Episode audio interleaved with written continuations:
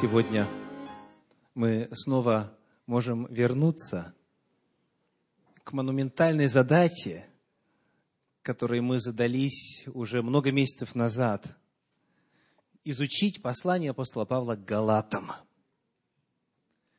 И мы Божьей милостью добрались уже до конца пятой главы этого послания. А всего сколько глав, кто помнит? Всего шесть. Мы почти у финишной черты. Нам уже немного осталось. Сегодня проповедь по счету номер 18. И называется она «Плод Духа». Плод Духа. Приглашаю вас открыть в Слове Божьем, или, по крайней мере, читать с экрана, пятую главу послания к Галатам, стихи с 22 по 26. Галатам 5 глава, стихи с 22 по 26. Плод же Духа – любовь, радость, мир, долготерпение, благость, милосердие, вера, кротость, воздержание. На таковых нет закона. Но те, которые Христовы, распяли плоть со страстями и похотями – если мы живем духом, то по духу и поступать должны. Не будем тщеславиться, друг друга раздражать, друг другу завидовать. Вот это текст для исследования сегодня. И с Божьей милостью мы ставим перед собой задачу одарить все стихи, кроме последнего, 26-го, потому что он подразумевается, если все предыдущие приняты и исполнены.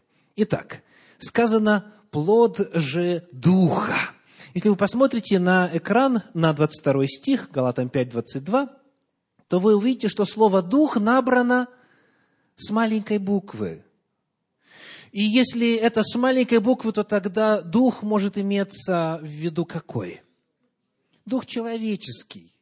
Может быть, дух бесовский имеется в виду.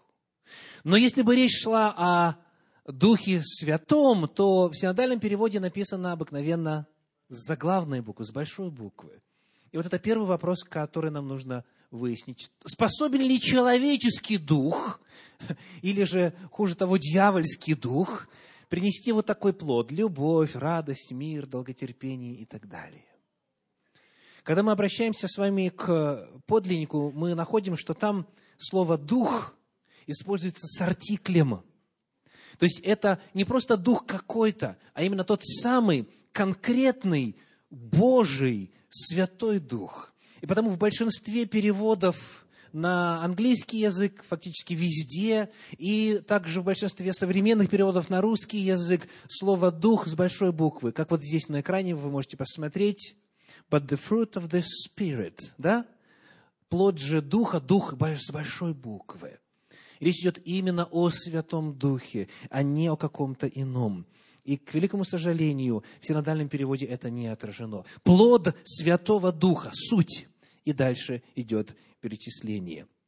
То есть, во-первых, контекст, во-первых, а, само слово «потребление», вот нам помогает путем э, применения артикля. Во-вторых, контекст. 25 стих, дальше, продолжая вести речь о том же духе, говорит, если мы живем духом, 5 глава, 25 стих. «Если мы живем духом, то по духу и поступать должны». Скажите, каким духом мы живем? Чьим духом мы живем? Божьим духом.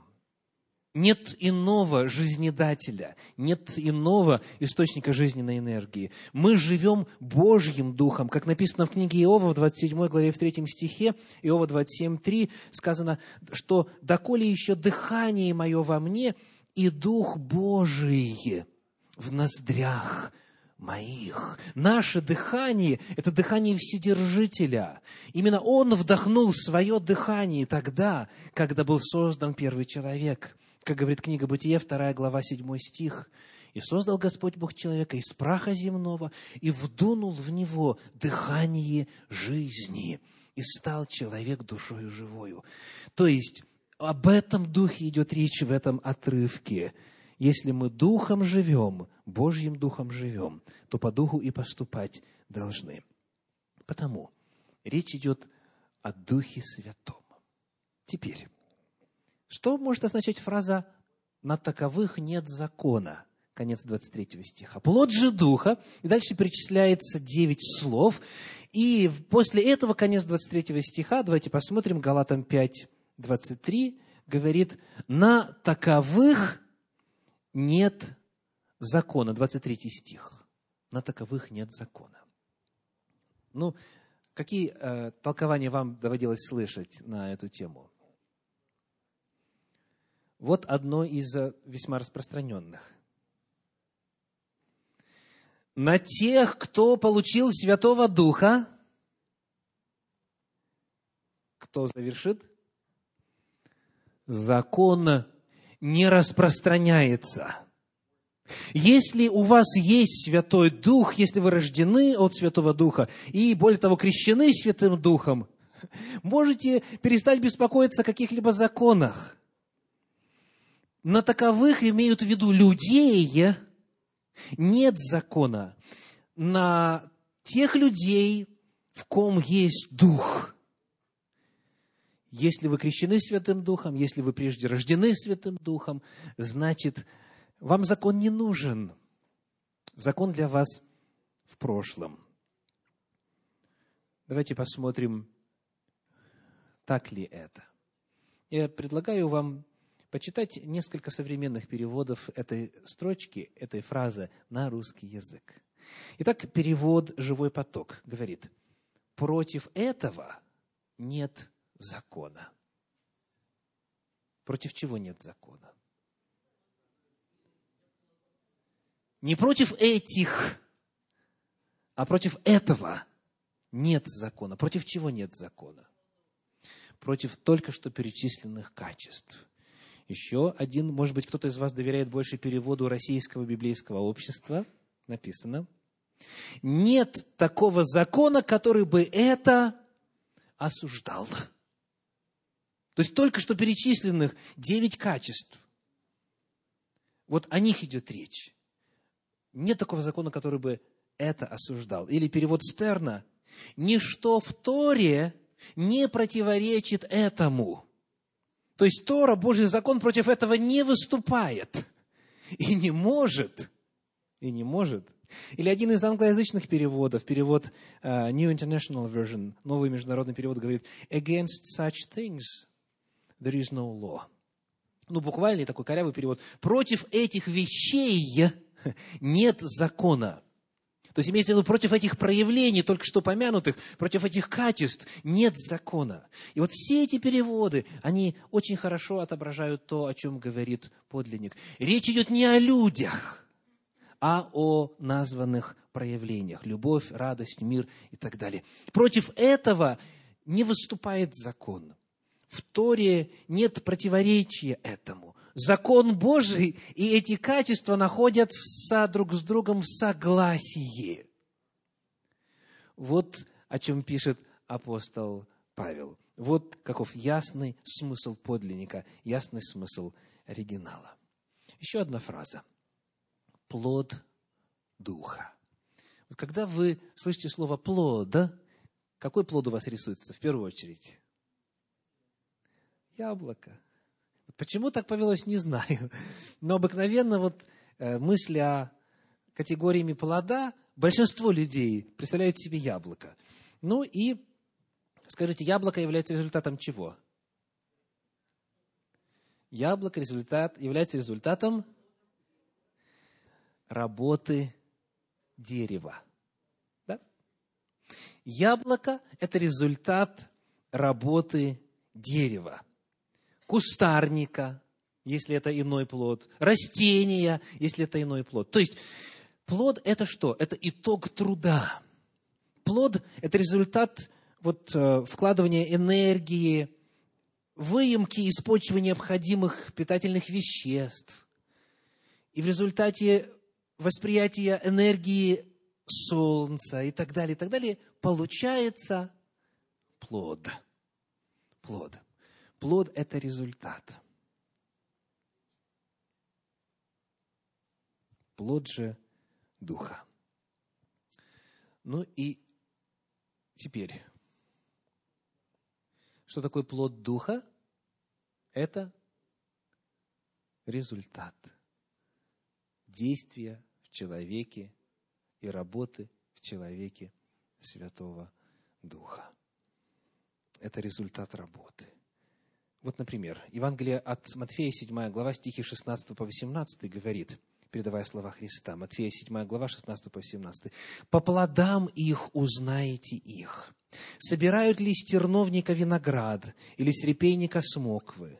Так всякое дерево доброе приносит и плоды добрые, а худое дерево приносит и плоды худые. Не может дерево доброе приносить плоды худые, ни дерево худое приносить плоды добрые. Как говорится, яснейшая иллюстрация. Правда? То есть плод может принести только нечто сообразно природе. Оно не принесет ничего противоречащего природе. Если это плод Духа, то нужно, чтобы Дух Святой в человеке был, чтобы он работал, чтобы он действовал, чтобы он преобразовывал человека. И тогда вот результатом будет то, о чем пишет 22-23 стих 5 главы послания апостола Павла Галатам. То есть это означает, что по наличию или отсутствию качеств, которые здесь упомянуты, в этих двух стихах, по наличию или отсутствию этих качеств, человек может поставить себе диагноз. Позволяю ли я Святому Духу осуществлять надо мною работу преобразования? Если эти качества есть, значит, ответ на этот вопрос положительный. Если этих качеств нет, значит, ответ на этот вопрос отрицательный. То есть перед нами таким образом возможность самопроверки, самоисследования. Если Святой Дух работает, то результатом его работы в человеке будут эти качества. Потому перед нами очень важная тема, правда? Есть возможность оценить степень своей зрелости и степень наличия вот этих указанных качеств, что будет говорить о том, в каких отношениях мы со Святым Духом находимся. То есть это очень и очень серьезный вопрос. Теперь еще один вопрос. Скажите, слово «плод» – это слово единственного или множественного числа? Плод. Единствие. Да? Не сказано «плоды Духа», а «плод Духа». Да? Ну, это самоочевидно, но тем не менее. То есть мы должны представить себе какой-то один плод, а не много плодов. Я видел иллюстрации, где там виноград нарисован, груша, банан, там это самое, что-нибудь еще, что-нибудь. И вот числом 9 плод Духа. Не так. Не так, это один плод, не разные плоды. Один плод. То есть это разные характеристики одного и того же плода. Да? Ну, возьмем снова то же самое яблоко, о котором вы уже сказали сегодня. Яблоко. Каковы характеристики яблока? Во-первых, оно шарообразное. Согласны? Кто-то бы сказал а, круглое. Но это было бы неправильно. Оно не просто круглое, оно именно сферично, да? То есть оно, оно шарообразно. Хорошо. Какое еще оно? Давайте возьмем в этом случае красное яблоко. Почему берем красное? Потому что красное по-русски означает красивое, как краснодевица. Не потому что она покраснела, а потому что она красивая, да? То есть оно красное. Это уже вторая характеристика. Какое еще оно? Оно сочное, да? Это все то же самое яблоко. Оно сочное, более того, оно сладкое, оно хрустящее, оно ароматное, и оно вот такое, таким матовым, так сказать, оттенком светится. А специалисты могут еще добавить дополнительные характеристики. Да? То есть один и тот же плод рассматривается с разных сторон. Это один плод, а не девять плодов. И, наконец, вот сама эта картина, плод Духа, открывает перед нами очень важный урок путем иллюстрации касательно процесса созревания. Скажите, сколько яблоку требуется на созревание? От цветения до осени.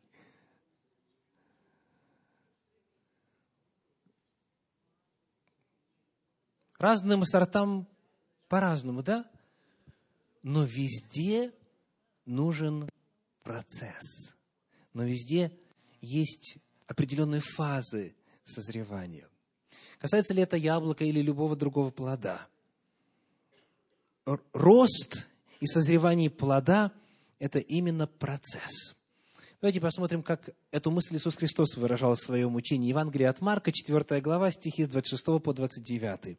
Марка 4 глава, с 26 по 29. «И сказал, «Царствие Божье подобно тому, как если человек бросит семя в землю, и спит, и встает ночью и днем, и как семя всходит, одна фаза, и растет, еще одна фаза, не знает он. Ибо земля сама собою производит сперва зелень, потом колос, потом полное зерно в колосе. Когда же созреет плод, еще одна фаза, немедленно посылает серп, потому что настала жатва. Мы должны точно такого же процесса ожидать от созревания плода Святого Духа. Он именно вырастает, он созревает, он формируется. Это именно процесс. И те из вас, кому не достает пока, скажем, ничего вам не достает из этих характеристик. Например, долготерпение, да? Вот не достает пока. Если вы растете, и мы поговорим о том, как это на практике может проявляться, значит, через три месяца или четыре терпения будет больше. Если не достает веры, но вы растете, значит, пройдет время, и вера укрепится, вера возрастет, ее станет больше. То есть плод, как бы, как бы нам не хотелось иного, он не появляется вдруг, сразу же.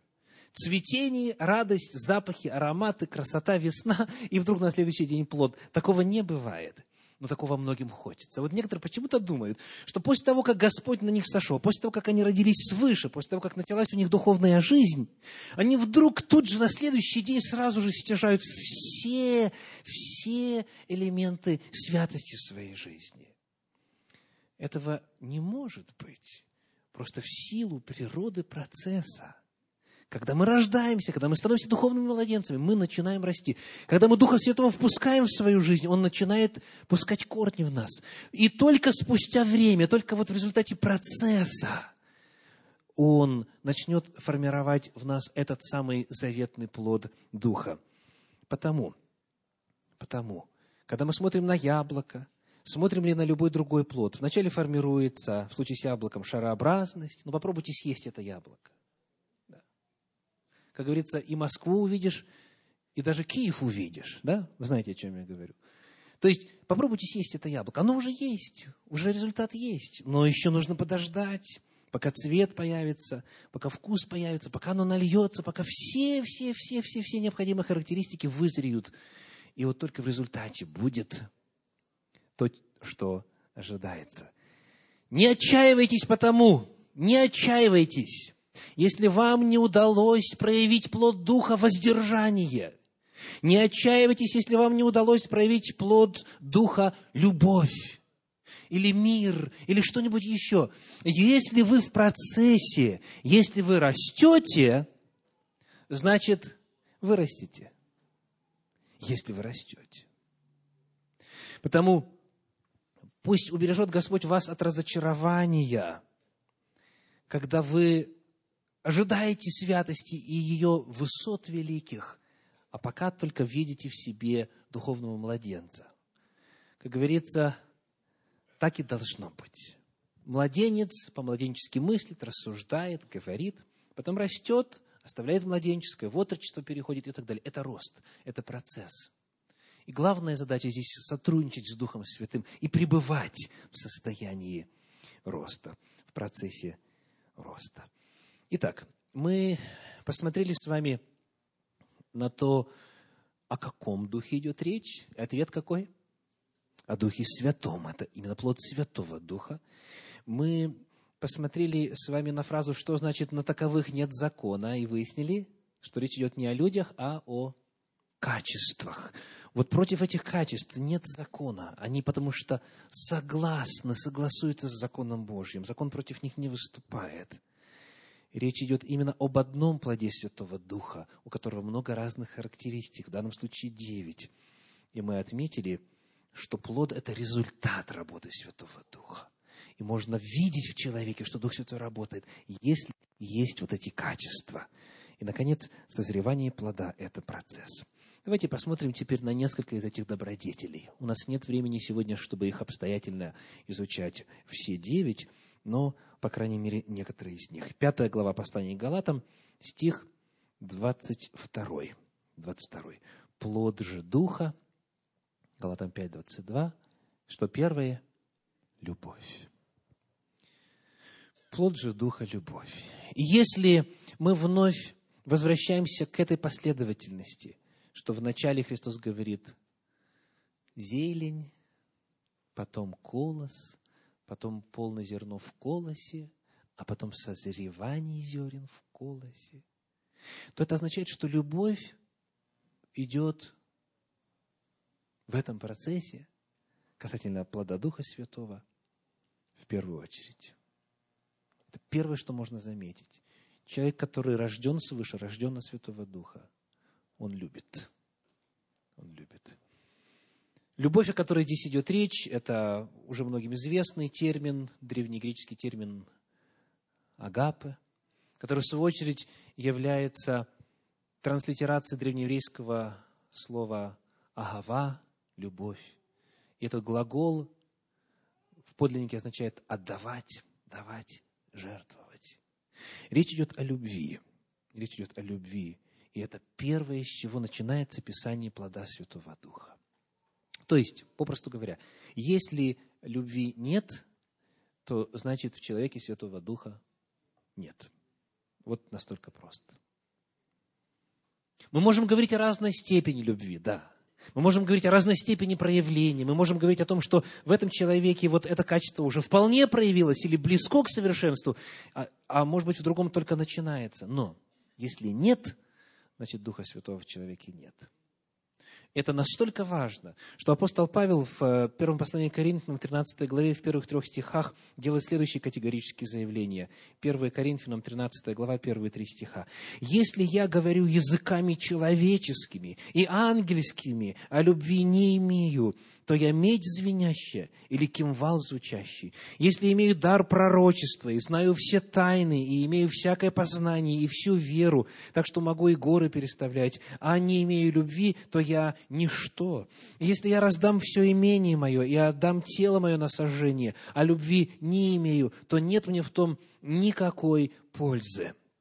Любовь – это первый признак. Вы можете отлично разбираться в доктринальной позиции вашей церкви. Вы можете очень хорошо знать пророческую карту от первого пророческого периода до последнего. Вы можете знать всю раскладку апокалиптики и точно ответить на вопрос, когда будет восхищение церкви. Вы можете быть в состоянии продемонстрировать наличие своих духовных даров, которые здесь упомянуты и многих иных. Но апостол Павел говорит, если нет любви, то все это напрасно. Если нет любви, то я ничто.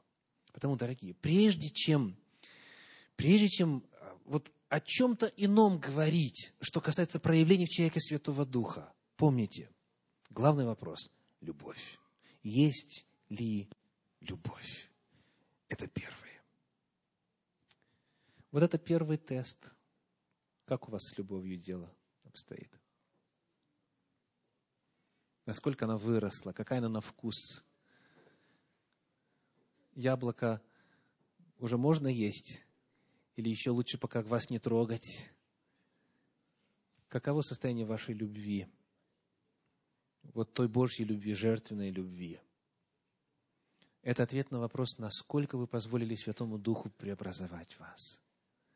Потому что это нам не свойственно. Это не плод нашего духа. Нам свойственно как раз-таки противоположное. Что? Эгоцентризм. Как говорят у нас на Руси, только курица гребет от себя – да? То есть это аномалия в природе. А все остальное к себе, да? Эгоцентризм. Вот это первый вопрос. И это то, о чем каждый должен основательно, основательно подумать. Бывает так, что вы, познакомившись с человеком, видите, что и у него и вот здесь неправильно, то есть не мыслит сообразно воле Божьей, у него богословская позиция, как говорится, ну вообще не на Библии построена. Потом вы смотрите образ жизни, тоже мягко говоря, оставляет желать лучшего. Ну и вот, как говорится, воспылав праведным гневом, вы приготовились ему доказать. И вызываете его на бой. А ну-ка, почему ты так думаешь? И вот тебе 50 стихов, которые показывают, что ты не прав. Почему ты так одеваешься? Вот тебе чуть меньше, 10 стихов, которые показывают, что ты не прав. Да? Перед тем, как вот поддаться этому искушению, загляните себе в сердце, задайте вот такой простой вопрос. Люблю ли я этого человека? То есть чем я мотивирован? Почему я хочу ему это все показать, рассказать?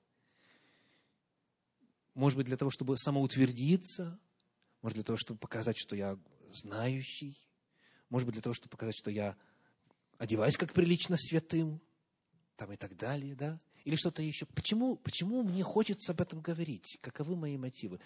Если нет любви, не начинайте разговор.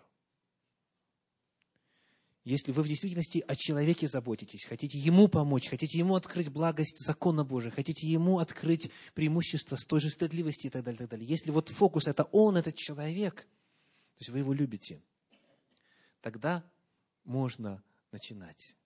Если нет, то нужно возвращаться назад к Господу, потому что Он есть любовь. И кто познал Господа, тот любит. Кто не любит, тот не познал Господа. Это базовое, базовое, базовое основание. Итак, плод же Духа, Духа Святого, во-первых, любовь. Во-вторых, радость. Любовь, а потом радость. Радость. Оказывается, когда Дух Святой приходит в жизнь человека, когда он начинает там работать, он приносит радость с собой. Вы помните, как Святой Дух назван Иисусом Христом? Он кто? Утешитель. Утешитель, то есть если вам тягостно, если вам грустно, если вы в печали, если вы в страхе или в любом ином негативном состоянии, Дух Святой, придя, вас утешит, Он вам поможет, Он вас ободрит, Он принесет вам радость. Радость – это признак действия в человеке Святого Духа. Скажите, а уныние является признаком действия чего? Давайте прочитаем, чтобы не быть голословными. Книгу пророка Исаия, 61 главу, первые три стиха. Исаия, 61 глава, первые три стиха. «Дух Господа Бога на мне, ибо Господь помазал меня благовествовать нищим, послал меня исцелять сокрушенных сердцем, проповедовать пленным освобождение и узникам открытие темницы, проповедовать лето Господне благоприятное и день мщения Бога нашего – утешить всех сетующих. Что делает Дух Святой? Дух Господа Бога на мне, ибо Он помазал меня утешать. Если на вас есть помазание Духа Господня, вы будете приносить радость людям. Он помазал меня утешить всех сетующих, возвестить сетующим на Сионе, что им вместо пепла – дастся украшение вместо плача, елей радости, елей, как известно, символ Духа Святого, вместо унылого духа или вместо духа уныния, славную одежда, и назовут их сильными правдою, насаждением Господа во славу Его. Есть дух уныния. Это дьявольский дух, это именно дух. Это не просто настроение или состояние. Дьявол насылает уныние, он отнимает радость жизни, он пытается погрузить человека в, в пучину отчаяния, он лишает надежды, оптимизма, он лишает радости. А когда Дух Святой приходит, он, наоборот, утешает, он, наоборот, поднимает, и он дает радость. Помните ли вы, помните ли вы, что произошло с Евнухом, который обрел Духа Святого по дороге? возвращаясь с праздника из Иерусалима. Книга Деяния апостолов, давайте вместе найдем. Деяния апостолов, 8 глава, 8 глава, стихи 38 и 39. Ну, знаете, давайте мы, наверное, с 36 по 39 прочитаем, чтобы контекст был лучше видно. Итак, Деяние, 8 глава, стихи с 36 по 39. «Между тем, продолжая путь, они приехали к воде, и Евнух сказал, «Вот вода, что препятствует мне креститься?» Филипп же сказал ему, «Если веруешь от всего сердца, можно». Он сказал в ответ, «Верую, что Иисус Христос есть Сын Божий» и приказал остановить колесницу, и сошли оба в воду, Филипп и Евнух, и крестил его. Когда же они вышли из воды, Дух Святый сошел на Евнуха, а Филиппа восхитил ангел Господень, и Евнух уже не видел его, и продолжал путь, радуясь. Радость есть признак действия Святого Духа. И когда человек проходит вот через опыт, описанный здесь, если он верит, если вы верите в Иисуса Христа, что Он есть Сын Божий, что Он есть ваш Спаситель, если вы веру принимаете это и исповедуете эту веру, и заключаете завет с этим Господом, который спас вас, то тогда Дух Святой дает вам на основании вот всех этих действий по заключению завета, на основании рождения свыше и на основании крещения, Он дает вам, помимо всего прочего, радость продолжал путь, радуясь. Еще одно место, которое показывает значимость радости в духовном опыте. Римлянам 14 глава, послание апостола Павла к Римлянам 14 глава, стихи 17 и 18. Римлянам 14 глава, 17 и 18. «Ибо Царствие Божье не пища и питье, но праведность и мир и радость во Святом Духе». То есть вот суть Царствия Божия. Это праведность, мир и радость во Святом Духе. И дальше удивительно, 18 стих. «Кто сим, то есть праведностью, миром и радостью, служит Христу, тот угоден Богу и достоин одобрения от людей». Итак, служите ли вы Богу радостью? Это один из видов служения. Это вопрос самоанализа. Проверьте, проверьте, что в вашей душе большую часть времени – страх, уныние, тревога, подавленность или наоборот, радость, утешение, оптимизм, надежда, упование. Плод Духа – радость. Если вы безрадостный христианин, значит, Дух Святой не действует в вас так, чтобы достичь идеала этого плода Духа. Если вам почему-то раньше казалось, что христианин должен быть безрадостным, откажитесь от этой лжи, потому что Дух Святой хочет дать вам радость. И эта радость, как говорит Священное Писание, неизреченная и преславная. Что бы ни случалось вокруг, плод Духа, радость поддерживает человека постоянно в состоянии Божьей благодати. Итак, любовь, дальше радость. И еще один рассмотрим, потому что нет времени полностью весь список. Последний, последний. Послание к Галатам, 5 глава, 23 стих. Галатам 5, 23. Какое слово? воздержание. Плод Духа – воздержание. Что это такое? Русский перевод синодальный открывает часть значения этого слова. Вот некоторые иные переводы. Перевод Российского библейского общества говорит «умение владеть собой». И там в оригинале а, слово, которое состоит из двух частей. «Эго» – «я», и затем «кратео» – «управлять». То есть умение владеть собой, перевод российского библейского общества. Или перевод Стерна говорит самоконтроль. Самоконтроль.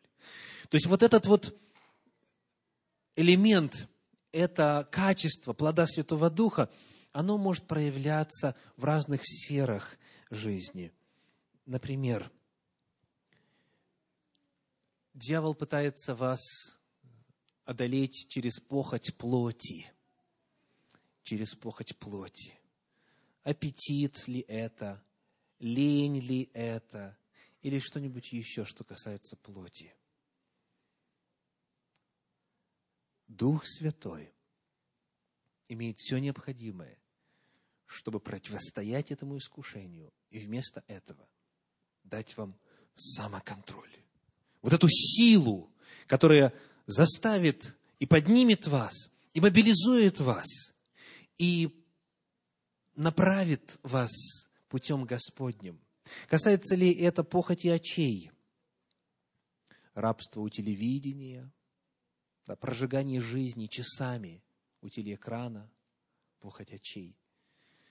Рабство у интернета, рабство у порнографии и чего угодно, похоть очей. У Духа Святого есть сила дать вам воздержание, дать вам контроль над этими страстями. Идет ли речь о неуравновешенности в эмоциях? Вот чуть что не так, как человеку хочется, и вы уже знаете, чего ожидать. Вы уже убегаете на дальнюю дистанцию, да? Потому что сейчас начнется. Ох, сейчас начнется. И папу вспомнит, и маму, и всех, как говорится, предков до девятого колена. И правительство вспомнит, и завод вспомнит, и саму эту деталь вспомнит, да, если вы знаете, о чем я говорю. Если вы, если вы знаете за собой вот, вот такие проявления, востребуйте силу Святого Духа Потому что Дух Святой может дать вам самоконтроль, способность остановить свои эмоции, сказать, нет, Виталик, ты этого не будешь говорить. Хотя очень чешется язык, и есть что сказать, и словарный запас позволяет. Нет, Дух Святой говорит, нельзя, тебе нельзя, тебе нельзя. Помни, ты Сын Божий. Помни, кто ты, тебе нельзя. И вот тебе сила, чтобы погасить это греховное влечение. Чего бы это ни касалось в плане похоти плоти, похоти очей, разных вот проявлений человека, где он бывает, ведет себя разнузданно, вот так вот неуравновешенно. Воздержание доступно, доступно для всех нас. Ну и последний вопрос. Как обрести плод Духа? Как его получить? Читаем 24 стих 5 главы послания к Галатам. Галатам 5, 24. Сказано, «Но те, которые Христовы, распяли плоть со страстями и похотями».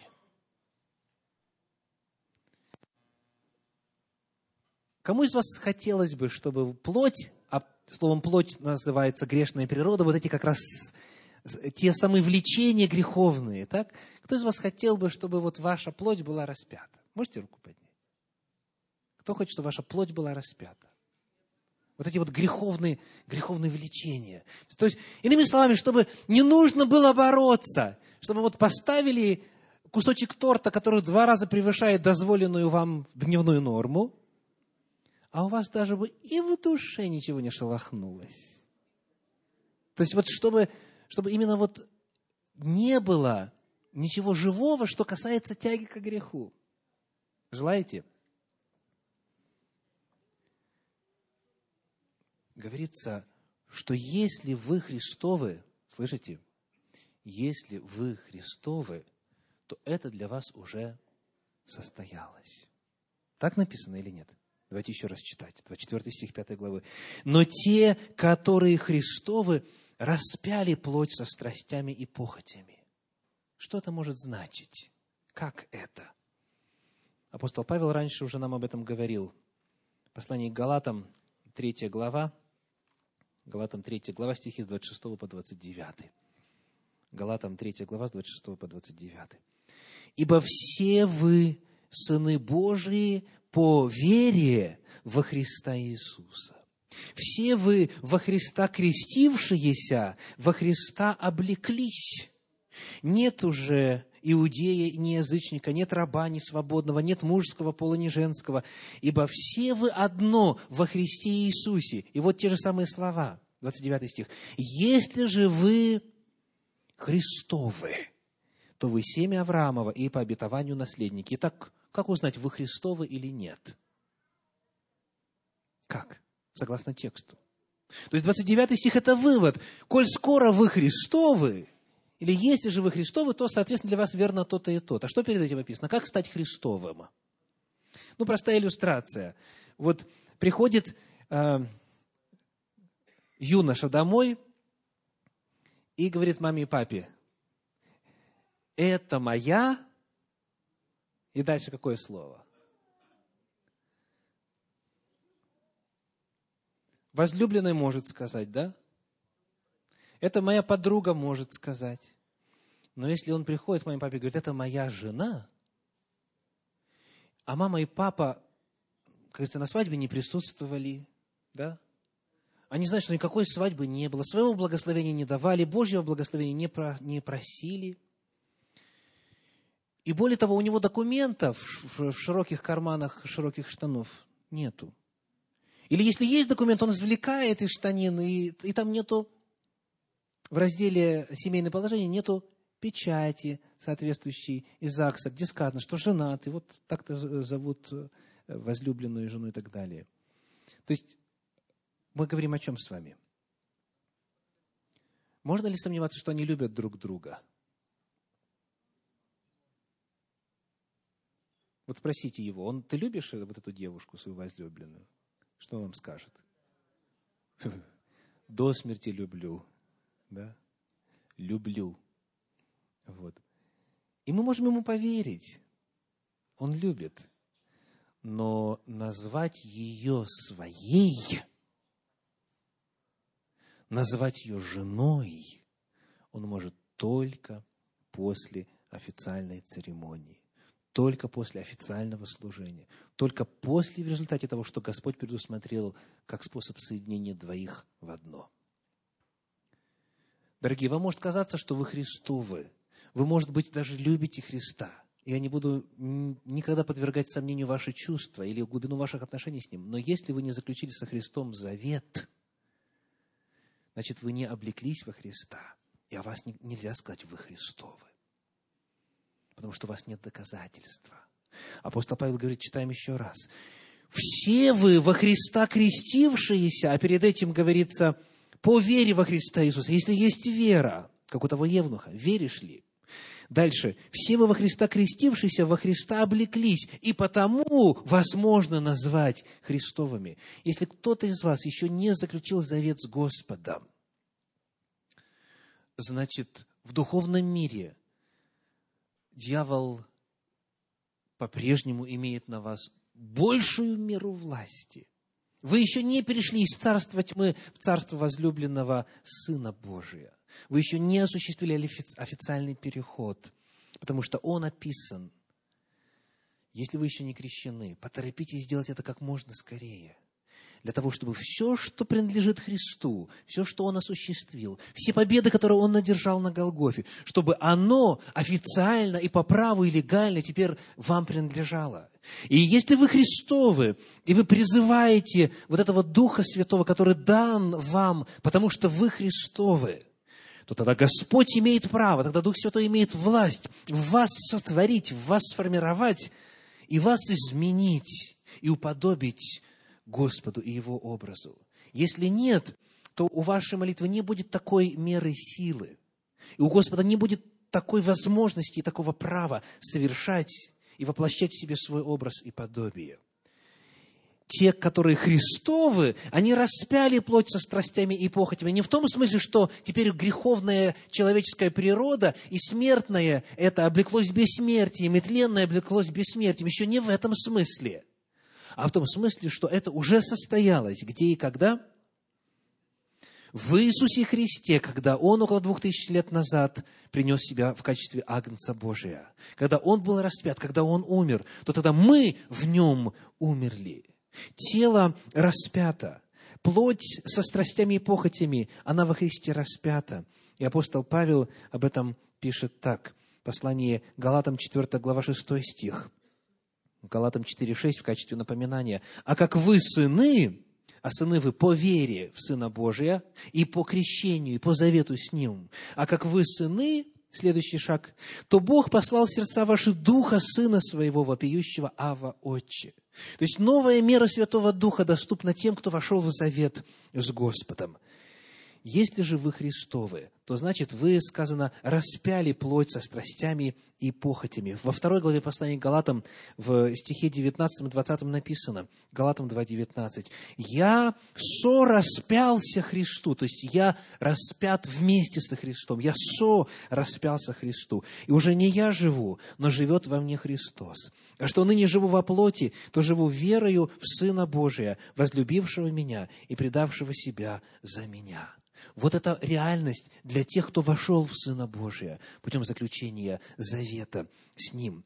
Объективно говоря, греховная природа распята со Христом две тысячи лет тому назад. Это уже состоялось, это уже реальность. И благодаря крещению мы получаем доступ и право на эту победу.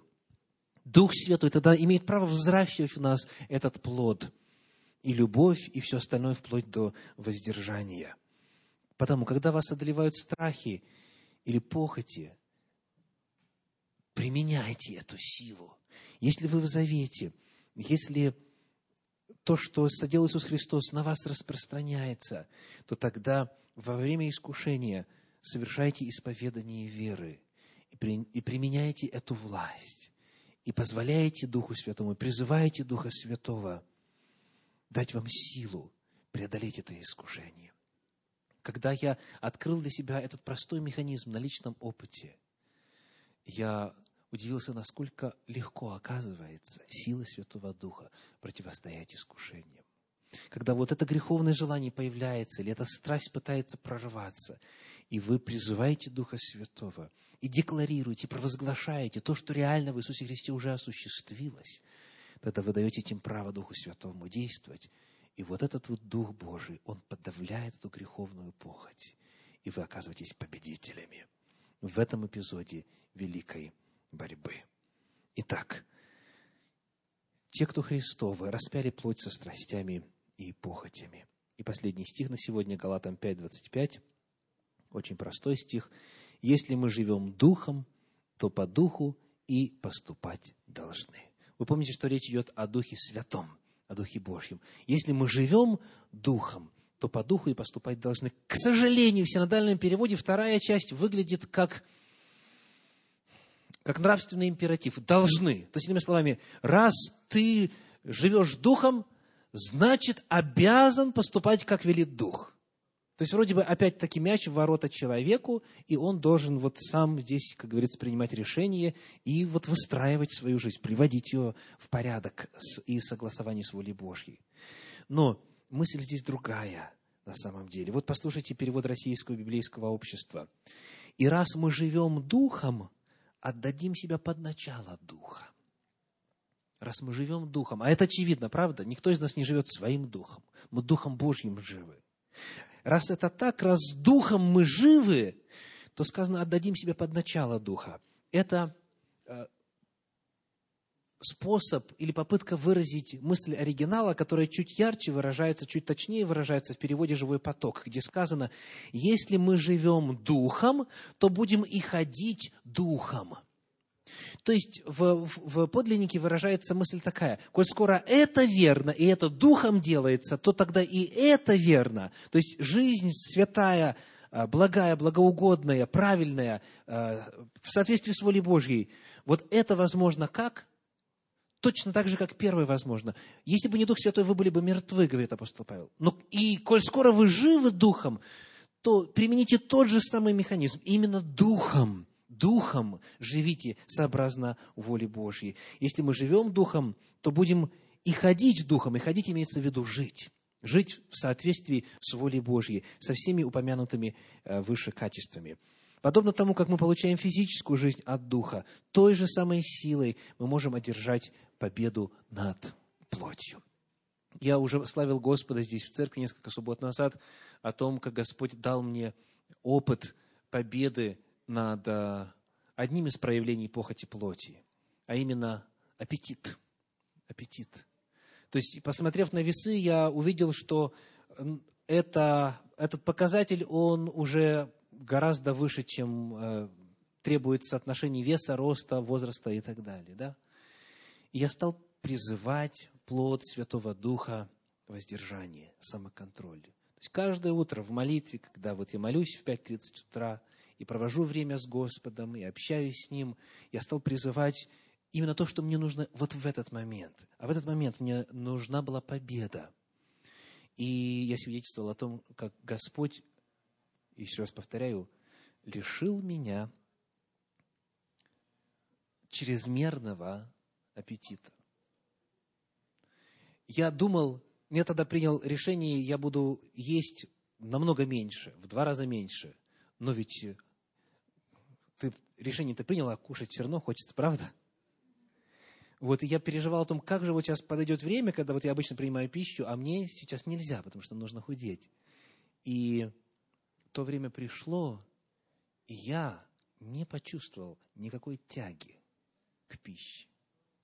То есть суть победы была в том, что призывая реальность этой характеристики плода Святого Духа во мне, что уже в Иисусе Христе осуществилось, я отдал Духу Святому право действовать. И, как я говорил вам, на протяжении чуть более месяца я а, сбросил 6 килограммов веса. Это было именно сверхъестественный это было сверхъестественное нечто, это был сверхъестественный опыт. Чего бы это ни касалось, дорогие, тот же самый механизм нам открыт.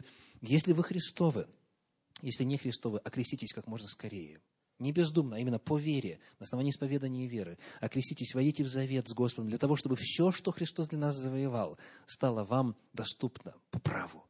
И затем, если вы живете Духом Святым, то этим же самым Духом, не своей крепостью воли, не обещанием, не какой-то группой поддержки, не какими-то механизмами, не какими-то программами, а силой Святого Духа одерживайте победу. Потому что Дух Святой хочет вас вырастить сообразно этим качествам и характеристикам плода Святого Духа. Для того, чтобы через четыре месяца яблоко полностью поспело. Аминь.